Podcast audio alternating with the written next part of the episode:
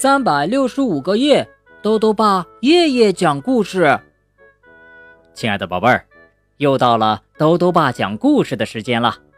今天啊，豆豆爸继续讲《我的安全宣言》儿童安全绘本系列故事。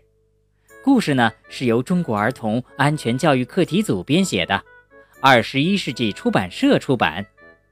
今天要讲的故事是着火的纸灯笼。小袋鼠的家可漂亮了，可是有一次呢，在他买了好多好看的纸灯笼之后，这个美丽的家却变成了一堆废墟，住不了人了。这是怎么一回事呢？一起来听故事吧。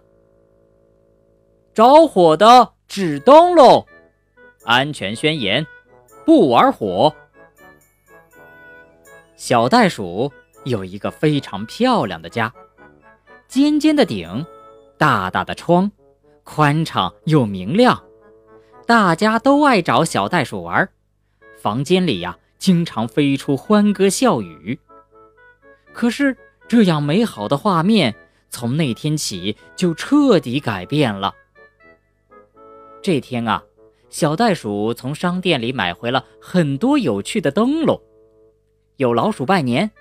鱼儿戏水，金兔报喜，哇！大大小小、花花绿绿、形态各异的灯笼让小袋鼠爱不释手。它一个又一个的拉起，一个又一个的挂好，就等着天黑点灯笼了。盼啊盼啊，终于看着太阳一点点落山了，天慢慢黑了下来。小袋鼠赶紧给每个灯笼的底座插上了蜡烛，再拿打火机一个一个点起来。从灯笼里透出的烛光洒满了整个房间，映红了墙，映红了窗，更映红了小袋鼠的脸庞。小袋鼠叫来了好多好朋友：小熊、小猴、小羊、小象。大家看到这么多美丽的灯笼，兴奋地在一起又唱又跳。只有窗外的猫头鹰摇摇头说：“风儿起，蜡烛倒，灯笼着，危险啊，危险！”小袋鼠听见了，不高兴地说：“哼，真扫兴，多嘴的大坏鸟！我们正玩得高兴呢。”说完，砰的一声。关上了窗，猫头鹰呢，只好叹着气飞走了。大家在灯笼下跳着闹着，一直玩到了半夜，都累得睡着了。直到阵阵热浪袭来，小猴先醒了，惊慌地喊道：“着火了！着火了！”原来呀，风儿吹歪了灯笼，蜡烛的火苗舔到了纸做的灯笼壁。一个灯笼引燃了另一个灯笼，灯笼又引燃了墙纸、桌子、床单。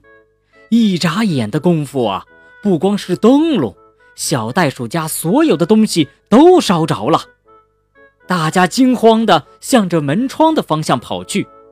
小猴低下头，弯着腰跑；小羊用湿毛巾捂住了鼻子；小熊打开了窗户。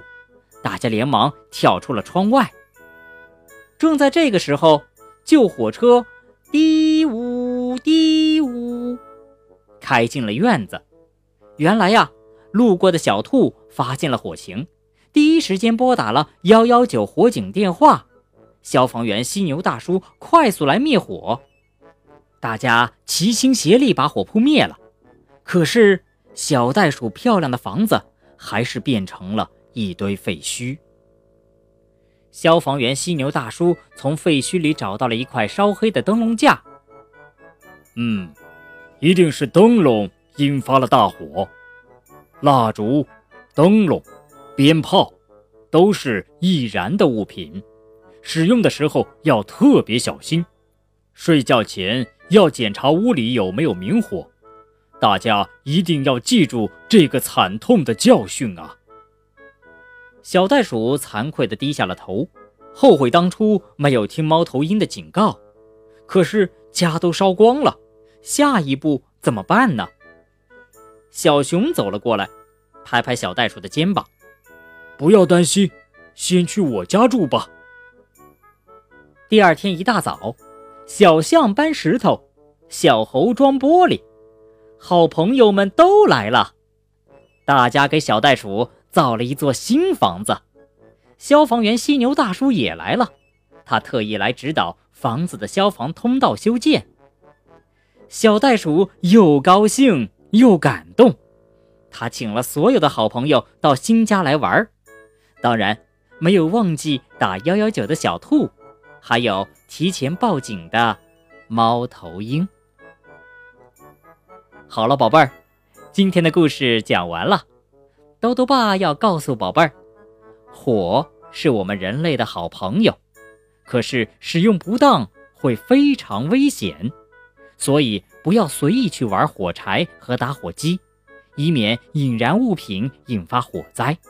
如果发生了火灾，应当拨打火警电话，并且从安全出口逃离，同时可以用湿布捂住口鼻，防止吸入有害气体。豆豆爸还想问问宝贝儿。你知道火警电话是多少吗？如果想告诉兜兜爸，就到微信里来留言吧。要记得兜兜爸的公众号哦，查询“兜兜爸讲故事”这六个字就能找到啦。好啦，我们明天再见。